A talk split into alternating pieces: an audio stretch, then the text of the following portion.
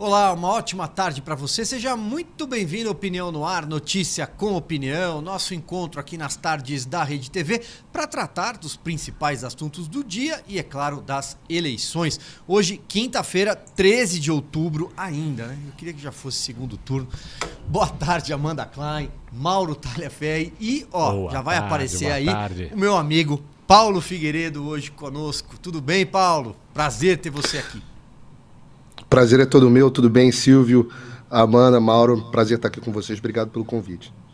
Olá, olá. Bom, oi, pessoal. Oi, Paulo. oi, audiência. Não, só interrompi o Silvio, senão a gente não, não fala boa tarde para o Paulo. Tudo bem? Obrigada aí por atender o nosso convite.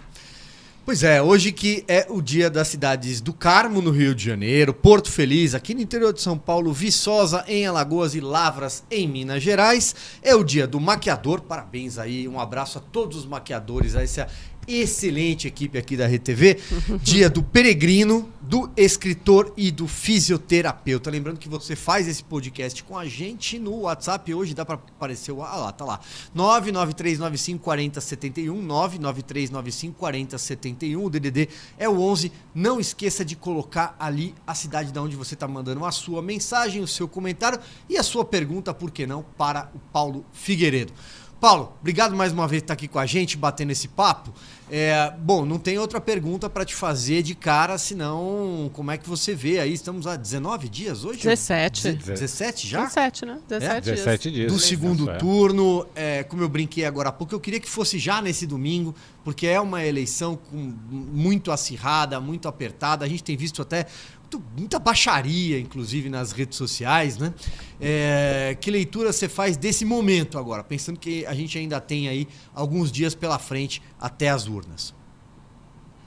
Olha, Silvio, eu vou dizer para você, eu não tenho, não compartilho da sua, ah, da, da sua ânsia para que a eleição aconteça, eu vou explicar por quê. Eu tenho acompanhado, principalmente o tracking diário da campanha do presidente Bolsonaro, e, e eu tenho visto o crescimento que ele tem tido. Inclusive, no- na tendência, está abrindo uma boquinha e passando Lula com uma vantagem interessante. Obviamente, em em termos de institutos de pesquisa, esses eh, empresas de pesquisas, a gente talvez não veja esse número, não é surpresa, né? Foi isso que aconteceu né, no primeiro turno, mas eu tenho visto a campanha do presidente Bolsonaro num momento bom. E se esse momento se sustentar por mais tempo, é uma vantagem que interessa ao presidente Bolsonaro. Agora, sendo absolutamente sincero, é, eu, não, eu não tenho, nunca tive, você sabe disso, a impressão de que essa seria uma campanha fácil para o presidente Bolsonaro. Nunca tive a impressão de que ah, Lula não tinha voto, que o Lula, eh, só porque os eventos dele não enchiam, ele não tinha voto. Eu sabia que o Lula tinha um, um- um eleitor menos apaixonado, com menos intensidade do que o eleitor do presidente Bolsonaro, e que seria uma, uma disputa apertada. E é exatamente o que eu acredito que vai acontecer. Acho que a gente vai ter aí eh, dois, quatro pontos de, de diferença no segundo turno, e ainda pode ser para qualquer lado, porque tem muita água para rolar. É isso. Vai lá, Amanda. Mauro, rodando, nossa. Não quer? Não vai, quer vai, você? Vai você, vai você. É, Paulo, eu queria te perguntar especificamente é, do, do que aconteceu ontem, né? A gente vê, de uma forma geral, o tema da religião sendo muito explorado nessa campanha. Começou pelo presidente Bolsonaro no primeiro turno e agora a campanha do ex-presidente Lula tem sido arrastada também para esse tema, tanto é que planeja ainda divulgar, está em discussão, em debate, uma carta para os evangélicos. E ontem a gente viu o presidente Bolsonaro participando de um- uma, uma missa no Santuário de Aparecida, que é a padroeira do Brasil, e o que circulou muito nas redes sociais foram imagens de apoiadores do presidente hostilizando, atacando uma pessoa, um fiel que vestia vermelho, a equipe da TV Aparecida, eh, vaiando o, o, o arcebispo de Aparecida, Aparecida, Dom Orlando Brandes. Essas imagens, elas não depõem contra a campanha do presidente Bolsonaro? Quer dizer, não- pode haver em algum momento um fastio da população, uma impressão de que há exploração eh, de uma forma oportunista do tema religioso. Até depois o, o arcebispo Orlando Brandes deu uma entrevista, ele falou, bom, você precisa ter uma identidade com a fé. Ou você tem uma identidade com a fé católica, ou você tem uma identidade com a fé evangélica. Como é que você vê essa, essa exploração do, do tema em geral?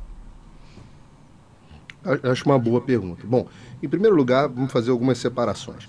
A primeira delas é a seguinte: está se tornando cada vez mais difícil você ser de esquerda e cristão. Está se tornando cada vez mais difícil.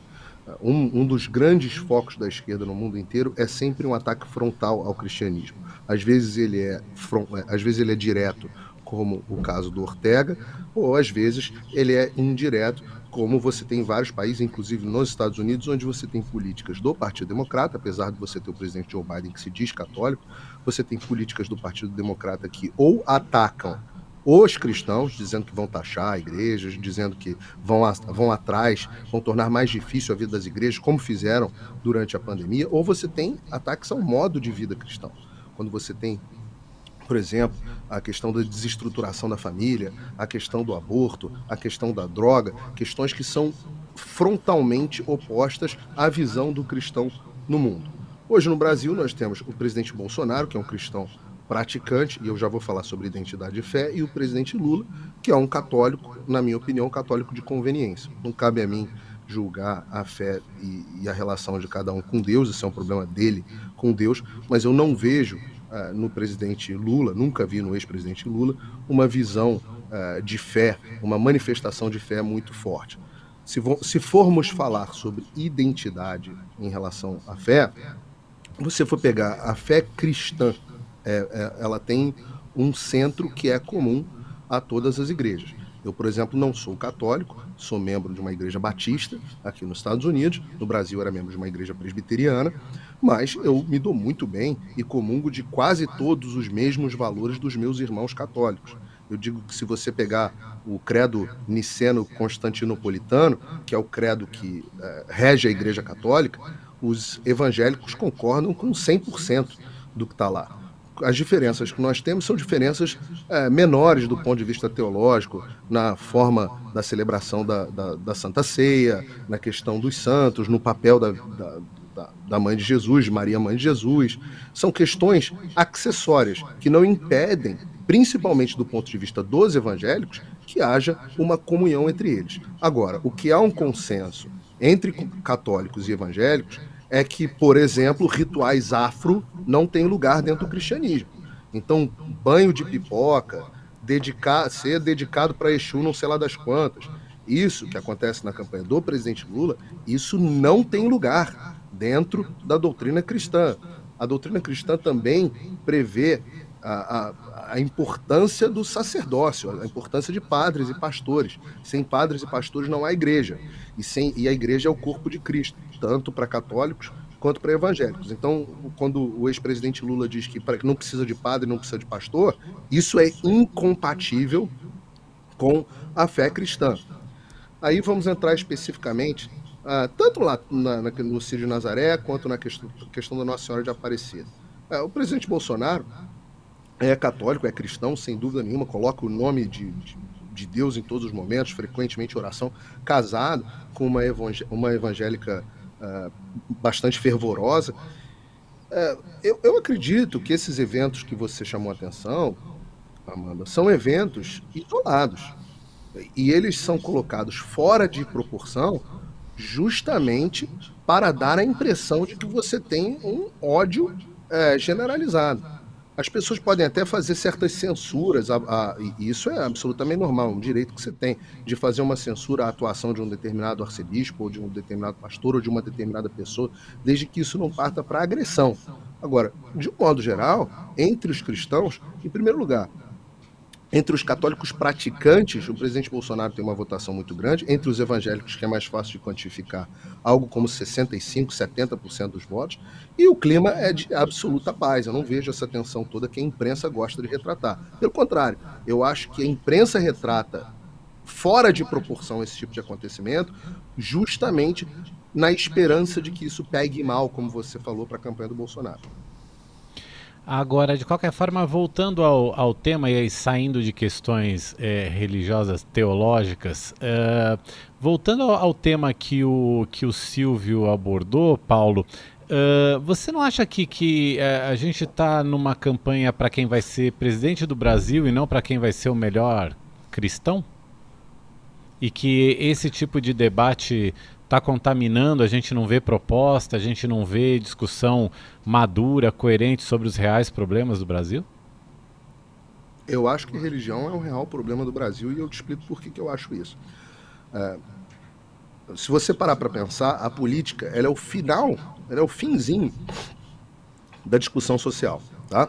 É, o que, que um, um povo ele só forma o seu consenso de valores quando ele compartilha da mesma religião. É muito difícil você ter um povo onde todo mundo tem valores, é, tem religiões diferentes, e aí você tem valores diferentes, porque religiões implicam em valores diferentes. Disso, da, da base religiosa de um povo, sai a sua cultura. E da sua cultura sai a sua discussão política. Então é absolutamente impossível você fazer essa separação. Isso não tem. As pessoas fazem uma confusão danada. Isso não tem nada a ver com Estado laico. Isso não tem nada a ver com Estado laico. Estado laico significa que o Estado não vai favorecer ou prejudicar uma ou outra religião.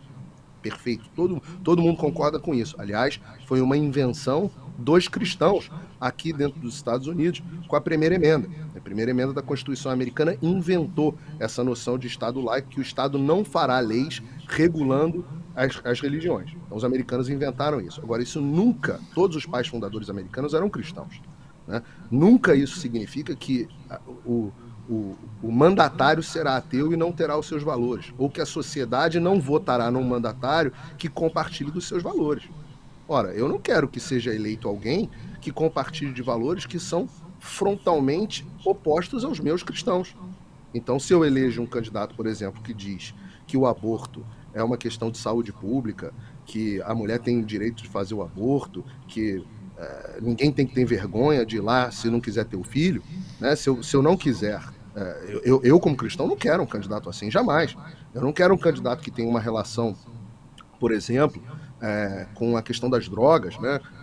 diferente da que eu acho que, que, é a mais saudável. E eu nem sou o mais restritivo nessa questão especificamente. Eu não quero um candidato que ache normal que você é, estimule sexualidade das crianças em, em, em, idades inadequadas. Eu não quero candidatos que seja, peguem leve com pedofilia. Todos esses são valores que são muito importantes para os cristãos e que vão determinar a escolha do meu candidato. Isso é, é, é natural. E eu ainda digo mais: eu reputo o declínio do Brasil ao declínio da Igreja Católica. A Igreja Católica segurou civilizacionalmente o Brasil durante 480 anos. E a partir da década de 80, a Igreja Católica foi tanto, 70 na verdade, mas se agravou a partir dos anos 80, a Igreja Católica foi sendo. Três fenômenos aconteceram. A Igreja Católica foi sendo dominada pela teologia da libertação, o número de católicos no Brasil começou a cair vertiginosamente. É, e o terceiro aspecto é que a qualidade dos católicos começou a cair muito. A gente começou a ter cada vez mais católicos de IBGE que não eram católicos de fato de frequentar a missa. Isso levou à ruína moral do povo brasileiro, que deixou a esquerda no poder durante vinte e tantos anos. Eu, por outro lado, eu atribuo essa ascensão que o Brasil tem tido nos últimos anos, que culminou na eleição ao Bolsonaro, eu correlaciono ela à ascensão das igrejas evangélicas, que tem uma, um, um, um, um, um que tem membros muito mais praticantes e que estão se tornando cada vez maduros do ponto de vista teológico e que vão sim eleger cada vez mais políticos que sejam alinhados com seus valores. O Paulo, queria trazer um tema aqui. É, na, na, primeira resposta que você deu ali na minha primeira pergunta, você falou, você falou rapidamente sobre institutos de pesquisa. Olha, eles não conseguiram. Eu corrigi, eu falei empresas depois. É, empresas. Pois bem, a gente concorda nesse sentido. É, que elas não conseguiram traduzir a realidade que as urnas mostrou.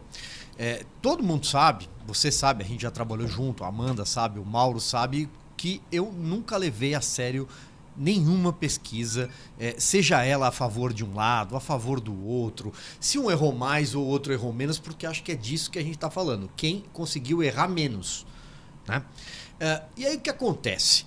É, no primeiro dia, depois do segundo turno, depois de todo aquele vexame, institutos que mostravam 14 pontos de diferença para o Lula, e não foi nada disso o que a realidade trouxe nas urnas, é, os jornais anunciavam: olha Amanhã tem rodada do IPEC, do Datafolha e do IPESP, o trio de ouro. Eu colocaria a Quest também aí nesse num quarteto, na verdade. E aí hoje o CAD que é um conselho de defesa econômica que atua com regulação de mercado, ligado ao Ministério da Justiça. Salvo engano, o CAD é de 2011, 2010, por aí. É, abriu um inquérito para investigar um possível cartel, para investigar manipulação, uso. E a gente sabe para que lado essas pesquisas caíam, para que lado elas indicavam. Né? É, talvez ninguém vá sair mais desmoralizado dessa eleição do que os institutos, do que as empresas. Elas vão ter que mudar de nome de novo. Já fizeram isso da última eleição para cá. Elas vão continuar mudando de nome, vão continuar sendo é, instrumentos. Como disse o Roberto Requião, né, pesquisa se compra. É, eu não estou aqui desqualificando estatística, não estou aqui desafiando ciência nenhuma. Eu só acho que ficou muito caracterizado que elas foram uma ferramenta de manipulação de massa e foram alardeadas por, majoritariamente pelos veículos de comunicação tradicionais. Qual é a tua avaliação com essa notícia de hoje, do CAD? Tá sem áudio. O Paulo. O, o, o mic tá fechado, Paulo? Não? É aqui na mesa? Nossa ou é? é lá?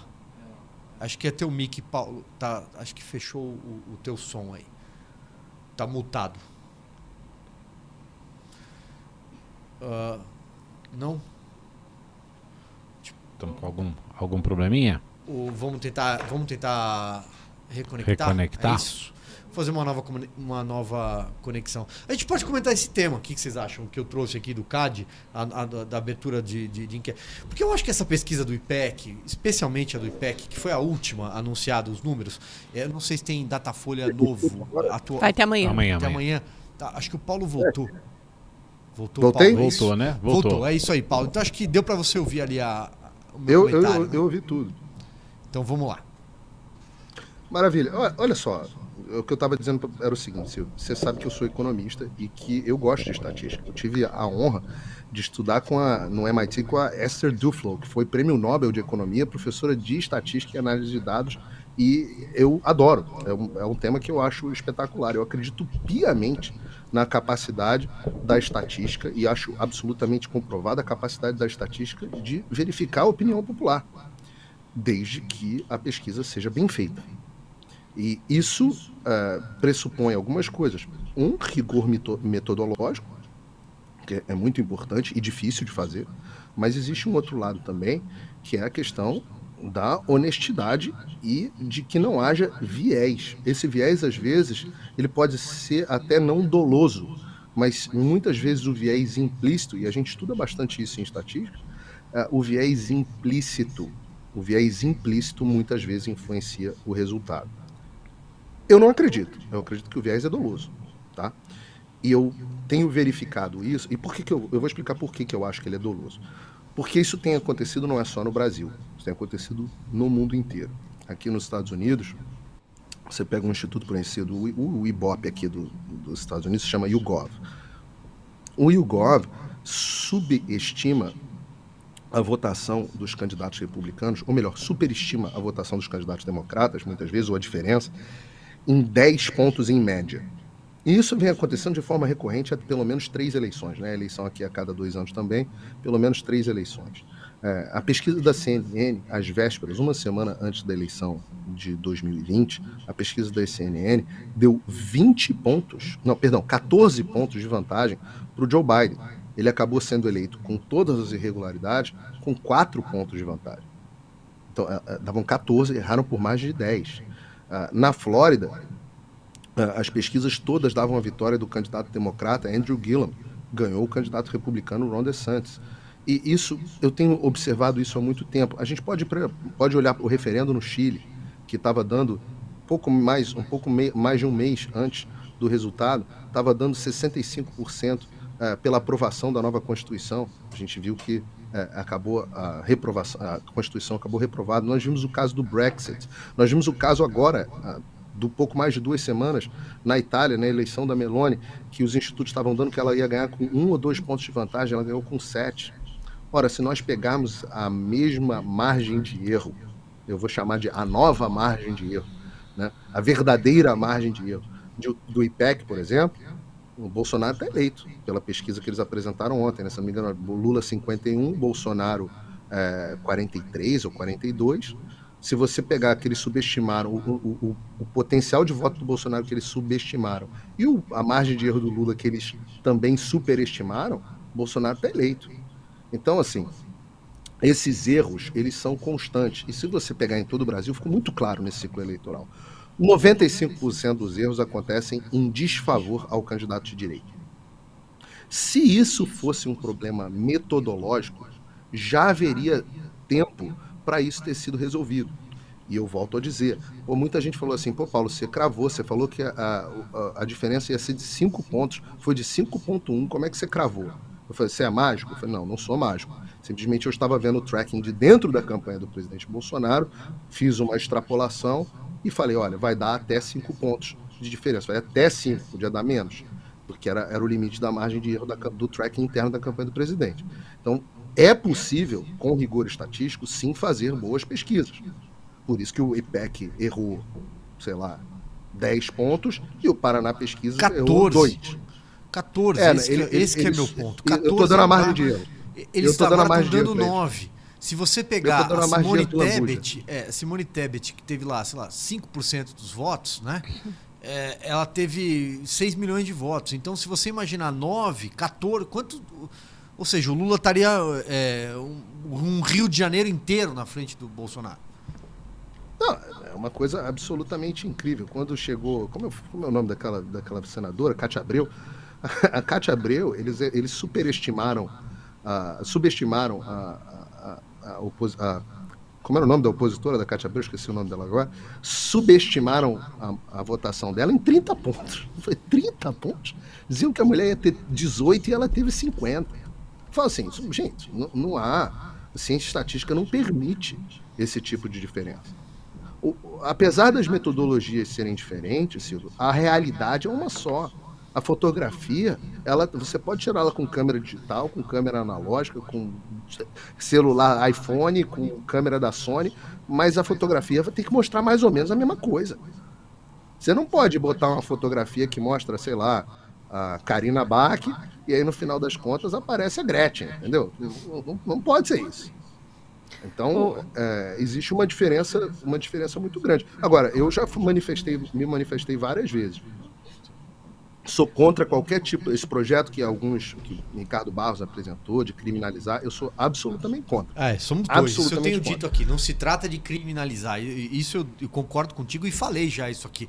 Agora, é, eu lembro, por exemplo... Nem censura, é, nem proibir Eu tô até atropelando. Eu também acho que não tem. Não sou, eu sou contra qualquer tipo de censura. Divulga tudo. Só para deixar isso claro. Não, nada de... É, é, eu, acho que não, eu acho que tem que se investigar. Tem que se apurar. Isso. É, e outra, os institutos têm que dizer... O que, olha, o que, que aconteceu?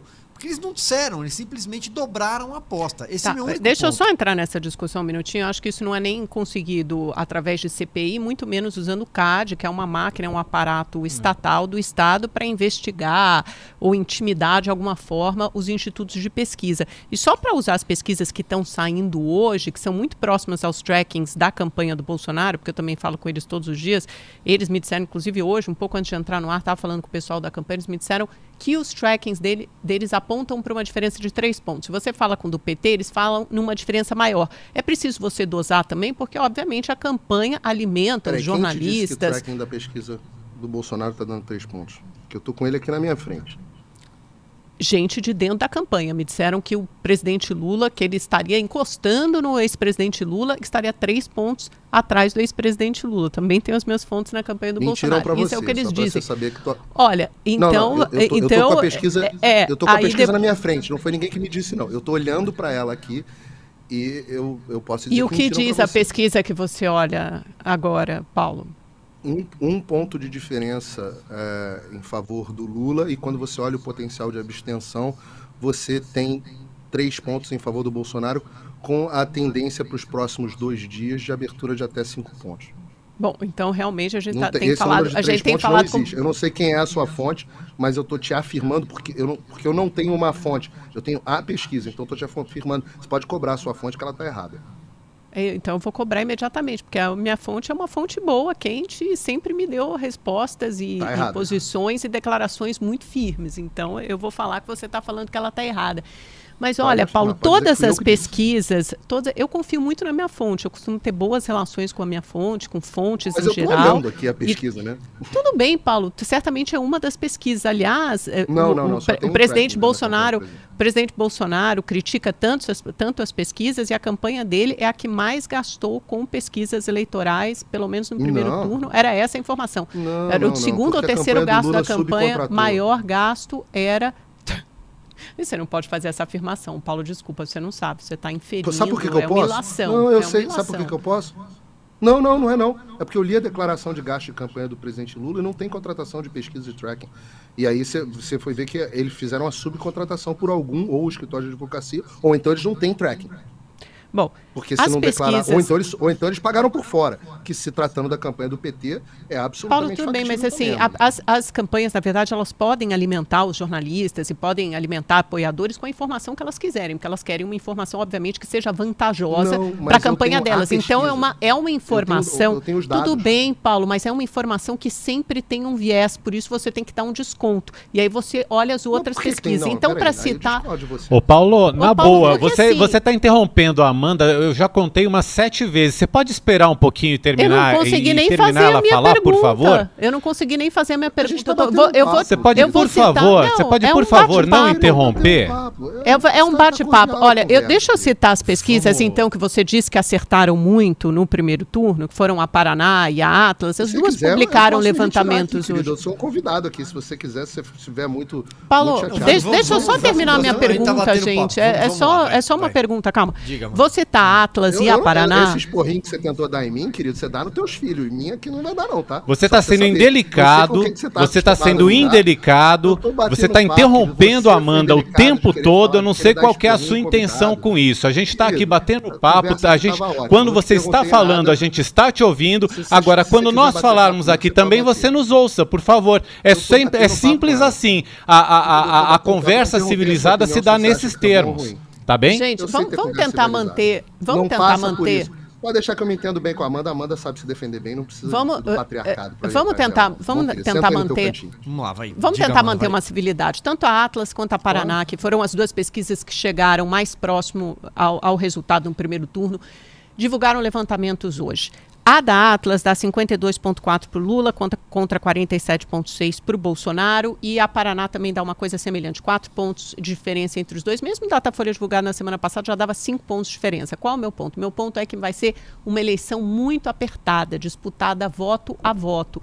E essa eleição que tem sido pautada, e você voltou a isso, Paulo, por um tema muito religioso, ela esquece de cobrir outros temas que são talvez mais pertinentes quando o brasileiro vai decidir o seu voto, que é o tema da economia, por exemplo. Você não vê uma campanha de baixo nível, baixo nível na internet, um baixo nível que extrapolou as fronteiras, eh, a fronteira virtual e agora já passou para a fronteira da televisão.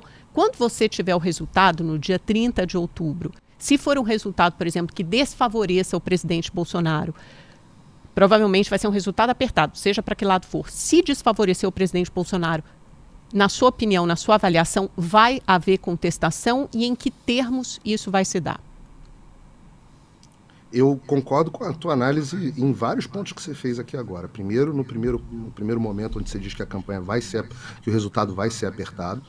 É, se você reparar, o Paraná, que é um instituto que está dando agora uma diferença de 3,5 pontos, ele também subestimou, ele subestimou dentro da margem de erro, mas também sub, é, superestimou a diferença. É, então, assim, Amanda, eu vou ser absolutamente sincero com você. Eu acho que esse jogo está disputado por os dois lados, tá? Pode dar Lula e pode dar Bolsonaro. O jogo está aberto. É, em segundo lugar, a observação que eu acho muito pertinente que você fez também. Eu acho que tem certos pontos de campanha que precisam ser melhor abordados. Inclusive esse campo econômico. Não é o único, não, mas é um campo que precisa ser melhor, é, melhor é, abordado. Do lado do presidente Bolsonaro, eu acho que ele precisa, e, e, disse a ele, fiz uma longa entrevista com ele nesse último domingo, e disse a ele que ele precisa articular melhor as suas propostas para o segundo mandato. quero saber mais do que o presidente precisa, do que o presidente quer fazer, caso reeleito. Essa é uma falha da campanha dele até agora. É, é uma, o presidente precisa se preparar, tem muita proposta lá dentro, ele precisa dar corpo, forma e comunicar melhor a eles essas propostas. Do lado do Lula, é um outro problema o Lula não tem, virtualmente, virtualmente não tem um plano de governo. É, o, o, Bolsonaro, pelo menos, falou que pretende manter o ministério que ele tem agora. Inclusive o Paulo Guedes. O Lula, a gente não sabe. É, você tem, de um lado, o Geraldo Alckmin acenando para o mercado, dizendo que vai ser um governo mais pró-mercado. Do outro, você tem o Boulos desautorizando o, o, Geraldo Alckmin. E agora entra no meio do caminho o Ciro Gomes. Então são três espectros da economia agrupados no mesmo balaio que a gente não tem ideia do que, que vem por aí. Então, eu gostaria muito que nesses próximos 15 dias, aí, essas próximas duas semanas de campanha, um pouquinho menos, eu acho, é, que nós tivéssemos mais propostas, discussão de mais propostas para o futuro. É, concordo plenamente com você. Ah, qual foi a sua última pergunta, Amanda? Perdão?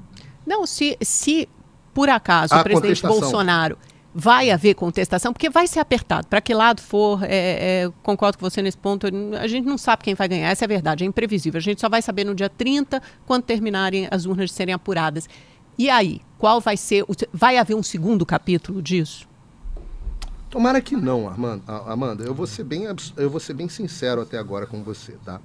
Eu tem algumas coisas no sistema eleitoral que geram muita desconfiança. E não sou eu que sou desconfiado, né? A maior parte dos eleitores brasileiros não confiam ou confiam um pouco no sistema eleitoral.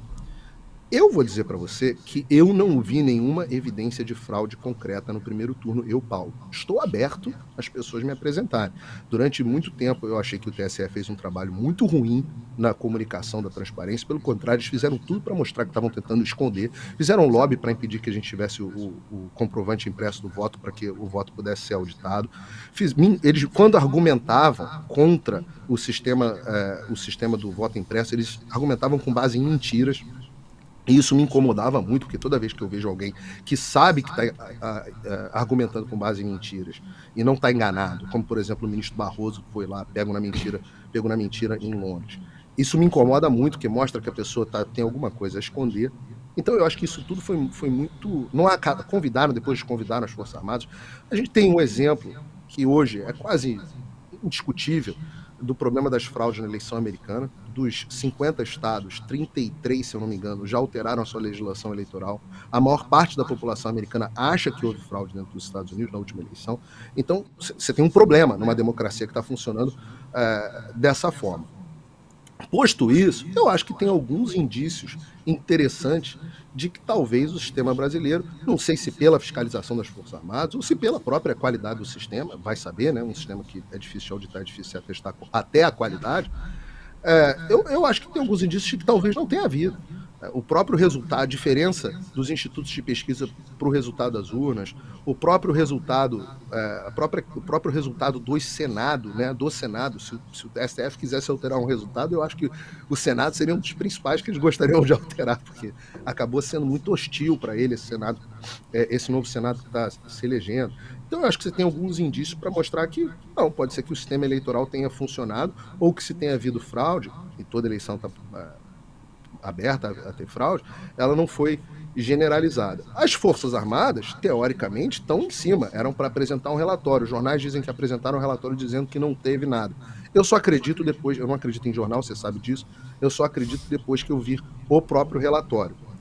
Eu torço para que, diante é, desse cenário para o primeiro turno, algo parecido se confirme no segundo turno e que não tenha nenhuma, nenhum objeto para ter contestação.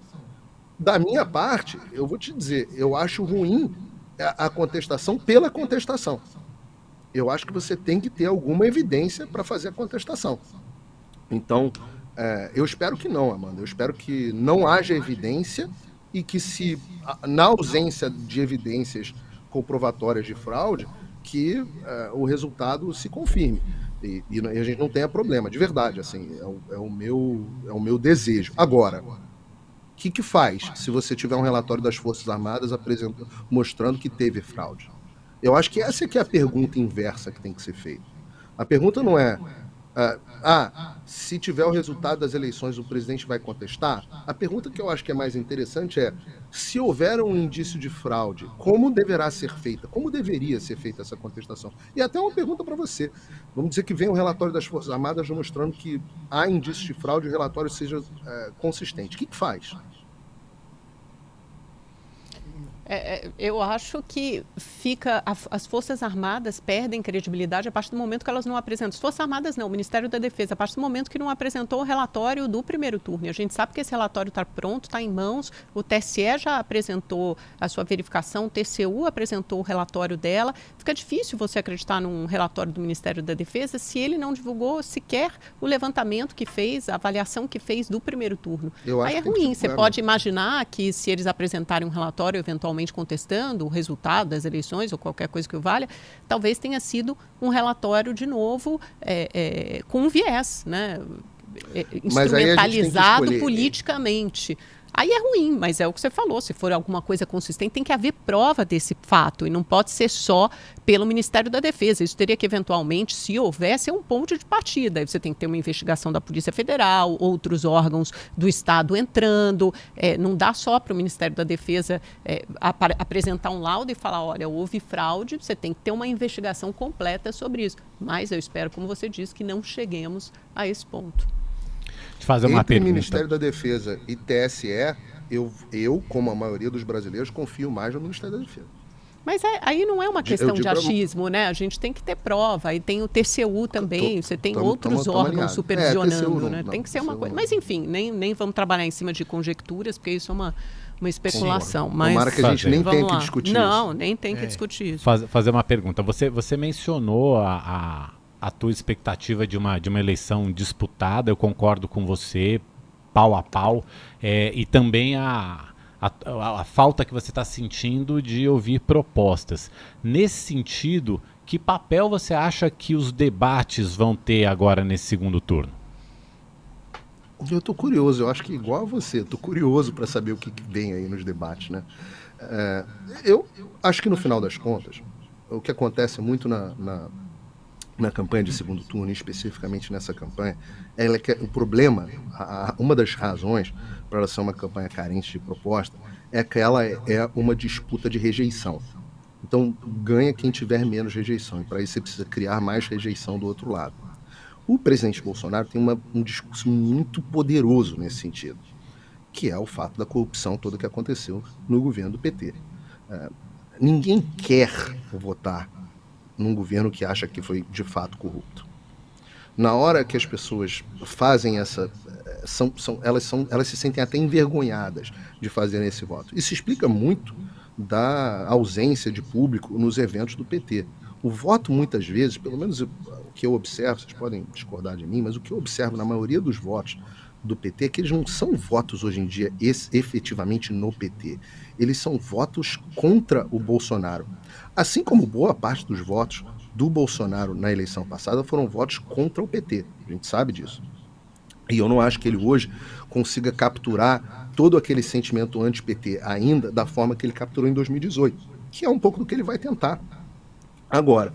Então, por conta disso, eu acredito bastante que os debates do segundo turno vão ser focados nesse, nesse embate de corrupção, nesse embate de você conseguir uh, trans, causar a rejeição ao outro lado. Tem outras coisas, outras fontes poderosas de rejeição uh, que o presidente Bolsonaro tem em favor dele contra o Lula, né? A questão, por exemplo, do apoio das, das dos países falidos socialistas da América do Sul, a questão, algumas pautas sociais muito poderosas, como a questão do aborto, algumas pautas, é, outra religião é uma pauta poderosa. Você tem outra pauta que é muito poderosa, que é a questão dos banheiros, da ideologia de gênero. É, é essas pautas, eu acho que a gente goste ou não, elas vão acabar dominando o debate. Mas eu tenho muita curiosidade, porque será que vai ser isso? Acho que a gente vai ter três debates? São você três? Acho que dois. Mais, dois, mais, é, mais provável, está mais provável para dois, é. É, se for, eu, assim, tomara que não seja só isso nos debates, que uma hora cansa, né? Chega uma hora que cansa. A gente precisa, precisa ter um pouco de discussão de proposta. É, cansa, cansa e falta pouco tempo. hábil até, né? Não sei, não sei o quanto um debate a cada dois, três dias, por mais que eu seja favorável ao, ao, ao debate, especialmente é, num formato mais parecido com arena, né? Onde você consegue pegar ali a percepção, do, as reações do candidato, eu acho isso é, é, muito mais saudável e importante para o eleitor. E o Tarcísio e o Haddad, nesse sentido, deram um bom exemplo, um bom né? Debate, de como é. pode ser uma polarização civilizada e um debate gostoso de assistir, porque você tem proposta, você tem crítica, mas uma crítica. Eu achei chato é, o debate acordado. do Tarcísio. Você jura? Eu achei, eu achei que você achei chato bem. pra caramba. Eu Bom, senti falta do Padre Kelma naquele debate. Quebra-pau. é ótimo. O Paulo, tem um ponto aí que eu acho que, e tô, tô até de olho já no relógio, que eu acho que a gente não pode deixar de tratar é, que a, você falou rapidamente sobre a questão do TSE. Né? Uh, todo mundo sabe a minha opinião sobre o Tribunal Superior Eleitoral e as suas ramificações nos estados, é, mas eu queria me ater especificamente ao papel que a Corte Eleitoral está se prestando, está apresentando ao país, sem, sem sequer ruborizar nessa eleição. O que eles estão praticando chama-se censura e não há um outro nome que não seja censura. O caso mais recente envolve a Brasil Paralelo, mas também a Gazeta do Povo, um jornal secular, também a Revista Oeste, também o Antagonista e também a Jovem Pan, onde você trabalha, onde a Amanda Klein também trabalha. Para remoção de conteúdo. Veja só. É, na decisão do Brasil Paralelo de hoje, me chama muito a atenção a, a forma como a corte se manifesta, todo mundo sabe que ela é comandada pelo ministro Alexandre de Moraes, que também preside aquele inquérito do fim do mundo é, e perpétuo no Supremo Tribunal Federal. Ela diz o seguinte: que todas as afirmações que o Brasil Paralelo apresenta num, num dos episódios chamado é, O Teatro das Tesouras, muita gente já conhece, sabe do que eu estou falando. Ele diz que tudo ali é verdadeiro. Diz que não há nenhuma notícia falsa publicada. Ou seja, afasta-se eventual crime, se é que existe, de fake news, porque não é tipificado no Código de Processo Penal. Mas vamos lá, afastamos a ideia de que foi praticada fake news. O que ele está dizendo é que é possível contar uma mentira usando premissas verdadeiras. Basicamente isso, ou quase isso é o que ele está dizendo. Não, eu vou te Porque dizer exatamente o que é, você está dizendo. É a questão da desinformação, você vai ler, eu imagino a, a frase. Não, é, de, desordem, desordem informativa, né? Eu, informacional. Desordem exato. informacional, nunca é, é um, isso na minha vida. É, é, um, é um troço, uma aberração, qualquer outro nome que pareça. Mas o TSE já é protagonista nessa eleição. E ele censurou praticamente só de um lado. O que fica muito claro o viés político da corte.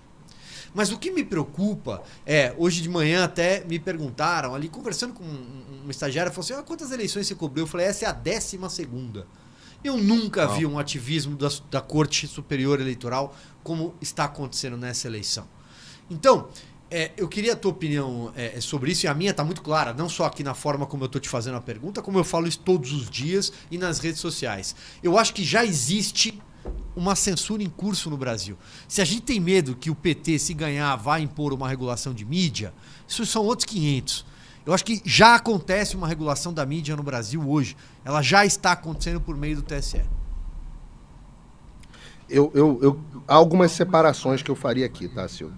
A primeira é quando você tem algumas questões que são mentiras feitas na propaganda eleitoral do candidato. Mentiras assim, por exemplo, é, factualmente, você pode chamar o Lula de ladrão, mas legalmente não. Então você pode até achar que o Lula é ladrão, mas você não pode chamá-lo, porque senão você comete crime de calúnia, injúria e difamação. Então, quando o TSE manda remover uma propaganda desse tipo, eu, eu acho ok.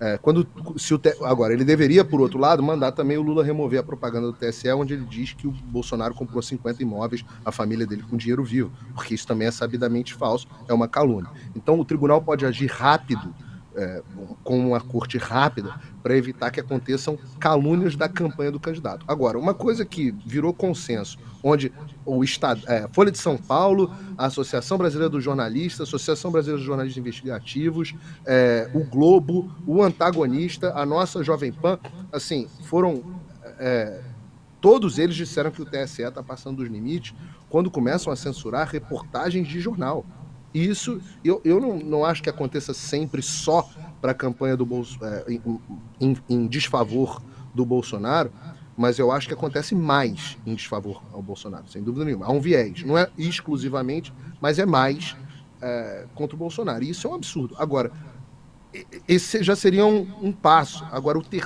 isso que aconteceu com o Brasil Paralelo, eu diria que é um novo patamar. É um novo patamar. Porque a, as frases, a forma como eles colocam é o seguinte: é, as informações são verdadeiras, mas fazem o, o espectador ter uma conclusão falsa. Uma grave desordem informacional. Ora, ora o escárnio com o espectador espectador, você é incapaz de chegar às suas próprias não, conclusões. Trocando em miúdos, ele tá cham... ele trocando em miúdos, ele tá chamando o espectador de, de, de burro. De burro. De burro. De burro. E, e assim, eu não vi. As informações são verdadeiras. A conclusão que cada espectador chega, eu devo ser muito burro, porque eu cheguei às mesmas conclusões que o TSE não quer que eu chegue. Agora, eles chegaram ao cúmulo, eu entrevistei o Ferrugem hoje no Morning Show, eles chegaram ao cúmulo de dizer para o Brasil Paralelo como que eles deveriam ter feito o documentário. Fala assim, agora o Alexandre Moraes virou diretor de documentário? Pô, dá um Oscar logo pro cara. Amanda. É, já, já estamos 6 então... e 1. Um. Já foi. Oi, já acabou? Já. eu tô falando. O papo com você é sempre tão bom, cara. Que passa. Eu nem, Saudade nem reparei aqui. Saudade também. Podia ficar mais uma hora aqui batendo papo nós quatro. Quero te agradecer demais pela participação. É, venha sempre. Você é muito querido. Obrigado. Obrigada. Um abraço, um abraço para o Mauro. Amanda, Tchau. a gente vai acabar se cruzando aí nos corredores virtuais. E Silvio, espero te ver de novo. Um, um beijo para a audiência. Obrigada, obrigada, tchau, Paulo. Paulo. Um beijo, obrigada. Boa noite, até a próxima. Até amanhã, pessoal. Tchau, tchau.